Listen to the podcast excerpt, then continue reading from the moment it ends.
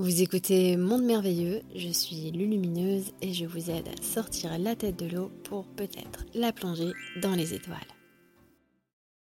J'ai rêvé que les trois jours d'obscurité arrivaient, comment s'y préparer et pour les enfants à l'école?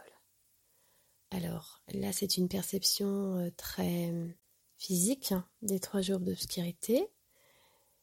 Vous savez, ce qui est destiné à arriver euh, aux humains sur la surface de la Terre est quelque chose qui n'est pas exemple de préparation, de travail préparatoire. Et ce travail préparatoire, nous sommes euh, immergés profondément dedans depuis plus de 50 ans maintenant. Il nous a donné, euh, été donné vraiment de, d'acquérir et de diffuser justement les enseignements pour que l'humanité puisse se retourner en elle-même, se voir et renouer avec sa nature véritable sa nature spirituelle, sa nature divine, euh, son essence pure simplement. Et tout ça, c'est un cheminement euh, qui est à la fois individuel, qui créera bien sûr les scénarios collectifs également, et la manière dont on sera à même d'accueillir les événements qui nous sont proposés.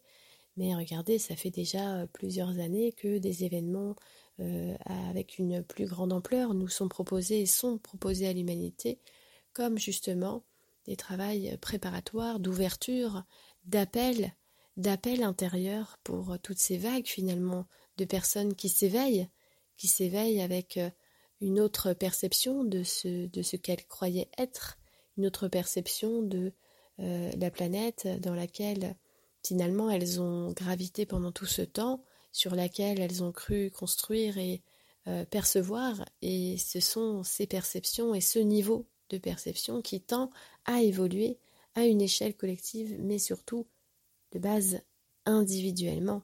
Donc tout ce travail de préparation ne s'est pas fait seulement et ne va pas se faire dans une vie, c'est plusieurs vies qui préparent une humanité à transiter vers un nouveau niveau de conscience. Ce n'est pas simplement dans les derniers mètres qu'on se prépare à une course.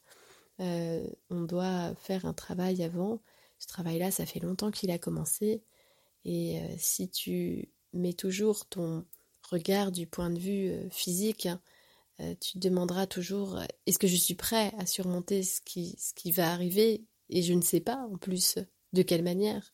Mais si tu places ton regard à l'intérieur et que tu ressens cette harmonie finalement qui prend place sur toute la surface de la Terre, et que tu rentres toi-même dans cette pleine harmonie et que tu la cultives, eh bien, tu es tellement immergé dans l'instant, tu es tellement immergé dans le présent, que ces questions-là,